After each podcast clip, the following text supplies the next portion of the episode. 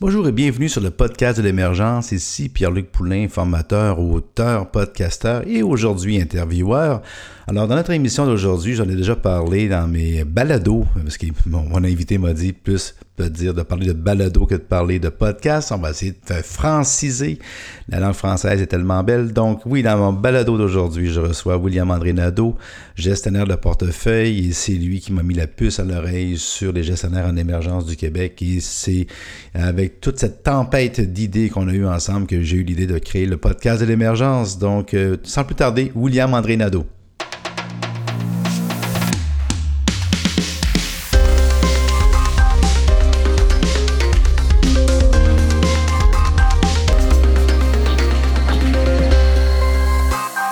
Nadeau. bonjour William André, bienvenue sur le podcast de l'émergence. Bonjour. Donc, euh, tu sais que c'est encore, c'est un peu grâce à toi ou à cause de toi que j'ai créé ce podcast-là.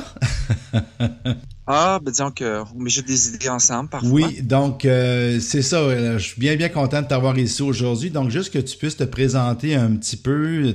J'ai parlé de toi déjà dans, deux, dans deux balados. Excuse-moi, tu me disais le mot podcast, c'était mieux le mot balado. Donc, dans deux balados euh, précédents, j'ai parlé de toi un petit peu à, l'auditoire. Donc, William André Nadeau, tu es gestionnaire de portefeuille. Tu peux-tu donner un petit peu un, un background de ton, de ton histoire un petit peu? Oui, ben je me suis intéressé. J'ai commencé il y a une trentaine d'années comme courtier en collective, euh, un des premiers au Québec, et euh, je me suis intéressé déjà au fonds mutuel, à une époque où les courtages en fonds mutuels étaient. Il y avait 3 milliards d'actifs à ce moment-là au Canada, donc c'était à fait au, au début, début. Alors, euh, et j'ai développé des films relatifs à ça alors euh, qui a eu pas seulement de succès, alors comme investissement court vie, après ça, manché. Et, euh, et par la suite, je, je m'intéressais de plus en plus au domaine de la planification financière. Donc, j'étais probablement un des premiers planificateurs financiers au Québec à ce niveau-là, parce que bien beau avoir des produits, mais il faut aussi projeter dans le temps, projeter l'inflation, faire un cadre de long terme pour les, pour les clients. Alors, on a eu beaucoup de succès passablement dans la firme de Dobremanché associée à Québec à ce moment-là. Et par la suite, euh, je me suis intéressé à l'analyse financière du moment où en 2000, euh, la plupart des gestionnaires, des fonds communs, des investisseurs étaient dans une bulle spéculative excessive. Alors, relatif euh, euh, juste avant l'éclatement de la bulle spéculative de 2000. Alors, à ce moment-là, je me suis intéressé au terme valeur. Comment on évalue une entreprise? Parce que quand il arrive une, bulle spéculative comme 2000, 98 à 2000, automatiquement, les investisseurs, les analystes financiers se donnent des fausses raisons euh, pour, euh, pour évaluer des titres. Alors, quand tu Intel, les Microsoft se vendent à 100 200 fois les profits, sans compter 80 euh, des sociétés cotées à la bourse de Nasdaq à ce moment-là qui étaient qui étaient qui n'avaient fait réaliser aucun profit, il y avait quelque chose qui marchait pas. Alors, je me suis intéressé en profondeur et c'est là que je me suis intéressé à tout ce qui s'appelle la finance comportementale. Alors, c'est l'effet moutonnier des investisseurs qui embarquent dans un mouvement, qui débarquent. C'est là qu'il y a l'excès d'optimisme, l'exagération. Et peu importe les diplômes des analystes, gestionnaires ou autres, euh, c'est très difficile pour le faire des humains de, de, de, ne pas, de ne pas embarquer dans des mouvements comme ça. Alors, c'est là que la psychologie, la neuro, neuro, neuroéconomie, tout ce qui est relié à ça m'intéressait à ce moment-là. Et c'est là que j'ai développé avec l'approche valeur tout ce qui tout ce qui est relié tourne autour de la finance comportementale. Moi, j'appelle ça la bourse comportementale. Alors, euh, c'est euh, et à ce moment-là, ben, j'ai euh, j'ai rentré graduellement à titre d'analyste financier durant ces années-là par la suite. Et ensuite, euh, depuis 2006, gestionnaire discrétionnaire pour gérer des portefeuilles de style valeur, croissance et tactique. Bon, c'est là que ça nous amène dans la gestion. Fait que c'est ça. Fait que quand on a commencé à jaser ensemble, tu m'as fait connaître même le conseil des gestionnaires en émergence. Tu m'as parlé du principe de, des gestionnaires émergents du Québec. Tu en fais d'ailleurs partie. Euh, je sais, euh, une des choses, c'est que c'est des gestionnaires qui gèrent moins de 1 milliard. Comme on, peut, ça peut avoir l'air gros au niveau du public, mais donc on pourrait dire des gestionnaires boutiques ou des plus petites entreprises, mais c'est quand même, euh, les gens peuvent faire affaire, au lieu de faire affaire avec des fonds mutuels ou des fonds communs de placement, des sociétés comme Fidelity ou McKinsey ou ces grandes sociétés-là, ils peuvent faire affaire de façon, autrement dit, complémentaire ou autre, avec un gestionnaire comme toi, ou est-ce que ça va être toi qui va faire directement la gestion pour eux dans des comptes que tu appelles discrétionnaires? Oui, ben il y a deux, euh, on peut dire qu'il y a deux marchés, ceux qui ont suivi le domaine de la santé il y a de nombreuses années. Il y avait ce qu'on appelle les grandes pharma, puis il y avait les petites biotech, une vingtaine, trentaine d'années. Aujourd'hui, ben, ce sont les biotech qui prédominent le marché de domaine de la santé par rapport au pharma aux États-Unis et à l'échelle mondiale. Alors, c'est un peu le même principe pour la gestion de portefeuille. Il y a deux grandes catégories, puis il n'y a pas beaucoup de, sociétés intermédiaires. Il y a les grands gestionnaires de portefeuille canadiens de Montréal, de Toronto, un peu partout, qui gèrent des sommes considérables. Et il y a les petits gestionnaires euh, boutiques qui gèrent moins qu'un milliard d'actifs, à lesquels on est entre 50 et 55 au Québec firme de gestion de ce, type-là, et qui euh, offrent des services souvent différents de ces grands gestionnaires-là. Ils ont quand même un net avantage euh, par rapport aux grands gestionnaires, c'est que comme ils gèrent moins d'actifs, ils n'ont pas les, les, fameux problèmes qu'on appelle de liquidité. Ça, ça, ça, c'est un euh, très, très bon. J'aimerais ça que tu prennes le temps d'expliquer ça parce que ça, euh, c'est drôle que moi, j'enseigne les fonds mutuels depuis, depuis 20 ans. Puis ça a toujours été une des choses quand on voit les fonds qui deviennent très, très gros. Les gestionnaires sont trop pris, mais tu pourrais-tu me le définir? Parce que euh, je pense que c'est super important ce que tu dis là. Becca, prenons l'exemple, là, euh, Pierre-Luc, toi, moi, puis euh, un, de ceux qui nous écoutent actuellement. Euh, alors, ils ont, on crée un fonds mutuel avec un actif de 1 milliard. Et là, dans le mandat est d'investir dans les petites, moyennes et grandes capitalisations canadiennes. Alors, puis, quand on fait une sélection de compagnies, on arrive, mettons, qu'un choix d'une vingtaine de sociétés. Alors, ça veut dire 50 millions de dollars investir par société. Puis là, on arrive, on voit le choix, OK. On achète une compagnie qui vaut, mettons, 200 millions à la bourse en valeur boursière. L'autre vaut 600 millions, l'autre vaut 2 milliards. Prenons l'exemple, celle qui vaut 200 millions de valeur boursière, puis qu'on euh, on veut investir 50 millions, hein, euh, c'est un vingtième de notre portefeuille, bien, on peut le faire, mais ça va prendre des mois d'achat. On peut le faire rapidement, mais on va influencer le titre à la hausse puis quand c'est le temps de vendre, on va financer le titre à la baisse. Ça, c'est un des problèmes majeurs des, des, des, des de 95% 90 au moins des des fonds communs sur le marché. Surtout les, et surtout, je dirais, euh, les fonds, les fonds canadiens, parce qu'ils investissent au Canada, les, les compagnies sont plus petites et euh, tandis qu'aux États-Unis, c'est un petit peu moins pire. Disons que ça, ça, prend, ça serait difficile de faire bouger euh, des titres comme Amazon ou Google à la hausse ou à la baisse, tellement ils sont gros. Mais le problème arrive dans les films quand ils sont plus petits un petit peu. Fait que ça, ça autrement dit, il y a un avantage, euh, comme ils disent les Américains, small is beautiful, il y a un avantage à être petit pour un investisseur. C'est difficile, mais en même temps, il y a un avantage, un gestionnaire à être plus petit un petit peu? Oui, ben, il y a ben, cet avantage qui ce qu'on appelle une liberté. Euh, de pouvoir agir sans liquidité. Mais il y a beaucoup d'autres avantages aussi d'être plus petit gestionnaire. Entre autres, euh, souvent, les, euh, souvent ce qu'on appelle, tout à l'heure, je, te parlais de, de finances comportementales, d'effets moutonniers, etc. Un gros fonds commun, il doit avoir des règles de base. Alors, si on regarde un fonds commun d'action canadienne, puis c'est plus facile de parler quand c'est ici, même si j'ai toujours pensé qu'un investisseur devrait être majoritairement aux États-Unis ou ailleurs, il demande quand même que si vous regardez le contenu des grands fonds communs, vous regardez les dix premières positions, qu'est-ce que vous voyez? Vous voyez bon, les grandes banques, vous voyez Kentar, vous voyez les grandes compagnies. Ça se ressemble pas mal. Parce qu'ils ont, ça se ressemble, puis ils ont des cadres. faut que ce soit pas très loin de la Bourse de Toronto. Faut que ce puis, euh, alors, ces cadres-là coûtent cher à l'investisseur parce que ça oblige d'être conforme euh, à, un, ensemble qui est fait, puis conforme à la politique placement de la grande firme.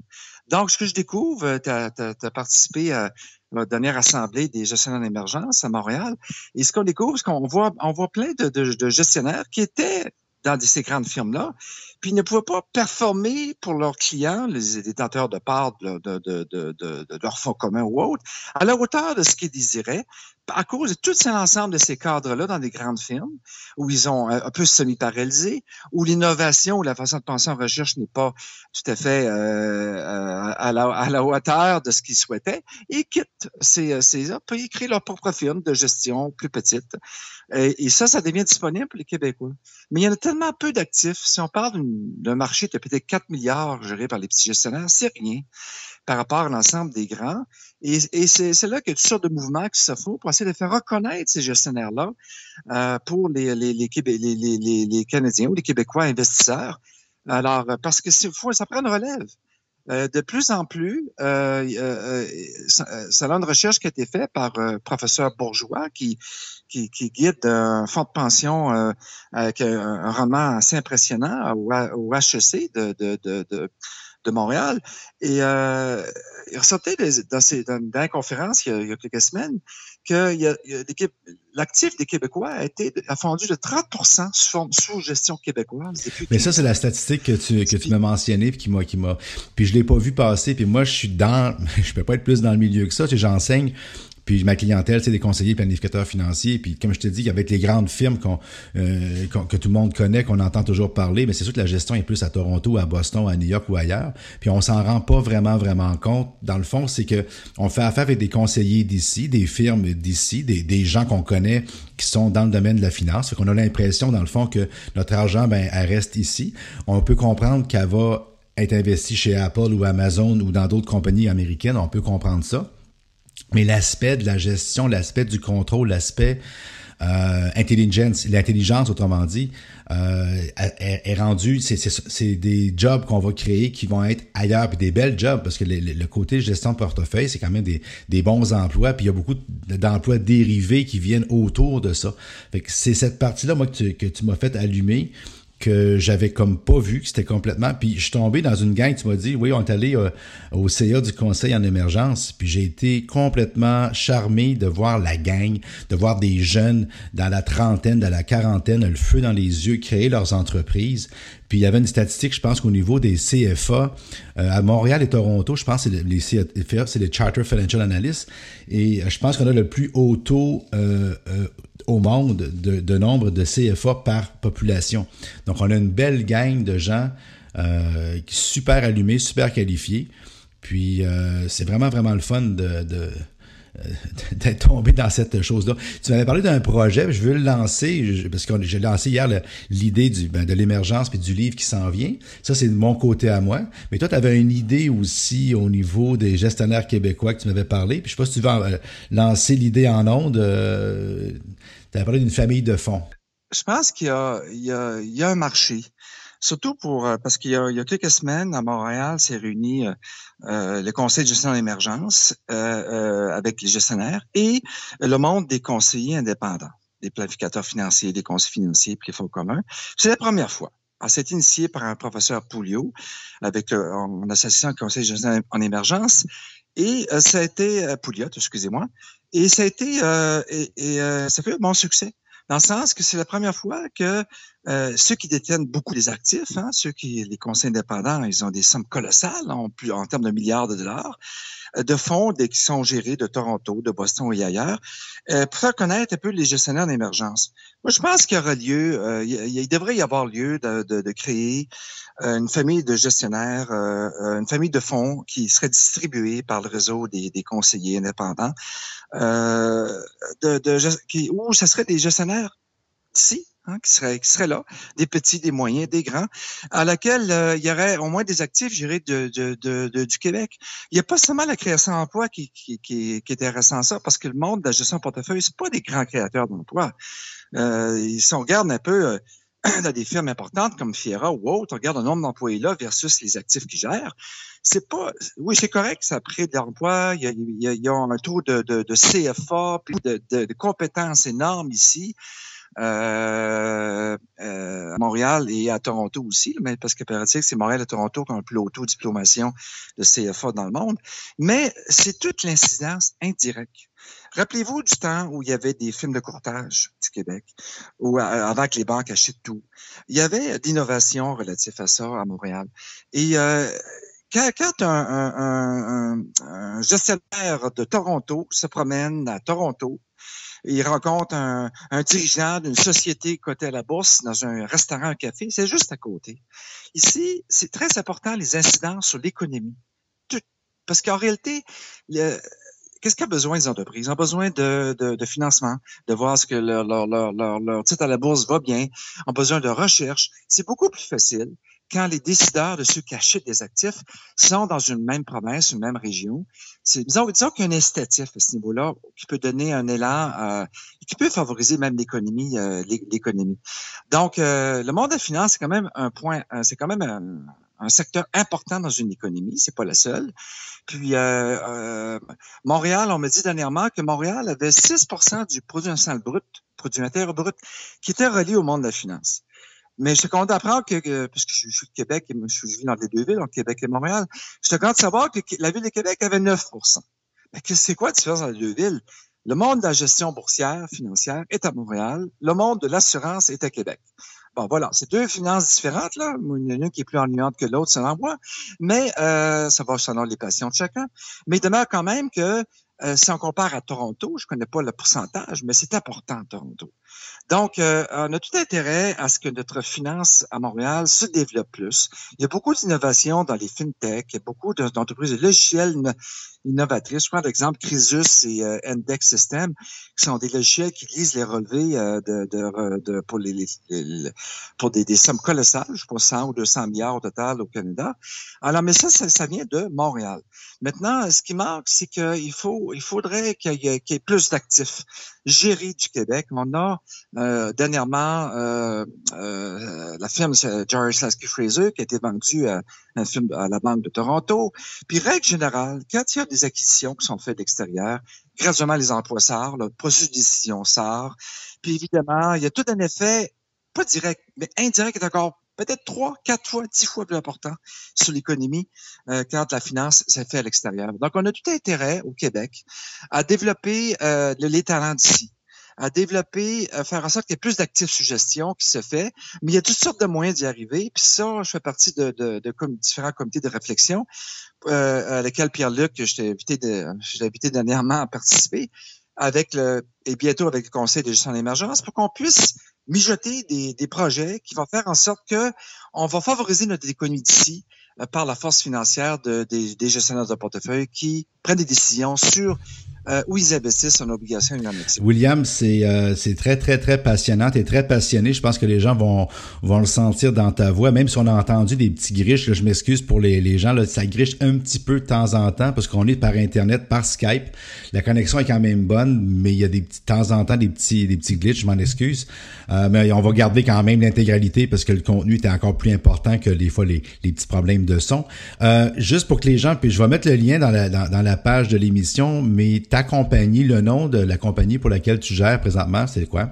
Ah, c'est Tactec Gestion d'actifs. C'est c'est qui est une firme qui appartient à Milo. Milo, c'est une firme, c'est une fintech, une firme où, il y a beaucoup d'innovation technologique qui se fait. Alors moi, je suis côté plus classique, si on veut là, même si je suis pas de nature classique euh, de ma, personnalité, mais euh, c'est ça montrait un peu la force que euh, les fintech ont euh, dans, la nouvelle école. Je vais mettre le lien de Milo sur ma page, que c'est une application que j'ai téléchargée qui est vraiment intéressante, puis que j'ai vu, j'ai vu les locaux, c'est vraiment, on se sentait un petit peu dans Silicon Valley. Je vais mettre le lien de Milo, je vais mettre le lien de Tactex aussi. William André, je te remercie beaucoup. On va se revoir, on va se reprendre. C'est pour ça que euh, on va se garder des, des euh, euh, des munitions pour la prochaine fois. Puis on va peut-être les prochaines fois, le, projet a été quand même bien parlé. Et je vais aimer qu'on se parle des, des, Amazon, des Google et toutes les, euh, les compagnies disruptives, des, qui, euh, des innovations de rupture, comme tu les appelles. Je pense que ça va être super intéressant. Fait que William André, je te remercie beaucoup. Merci beaucoup, Pierre-Luc. Bye. Donc, c'était William André Nadeau. Euh, et puis, euh, j'espère que vous avez apprécié notre rencontre d'aujourd'hui. J'ai bien hâte de voir dans le temps comment toutes les choses-là, ces beaux projets vont, se développer. Donc, vous pourrez les suivre parce que c'est un projet qui va évoluer dans les prochains mois, les prochaines années. On va, en parler. Et je pense que c'est super important parce que la finance est au cœur de l'économie. L'économie est au cœur bon, de, de, plein de choses au niveau des gens. J'espère avoir du plaisir à, donner des, des, notions financières et d'avoir des invités euh, toujours aussi intéressants les uns que les autres. Donc, si vous avez des commentaires, des questions, des sujets, vous avez le goût de venir participer, pourquoi pas au podcast. Donc, euh, Pierre-Luc Poulain, vous pouvez me rejoindre sur euh, LinkedIn, bien, évidemment, vous devenez mon ami sur LinkedIn, mon contact.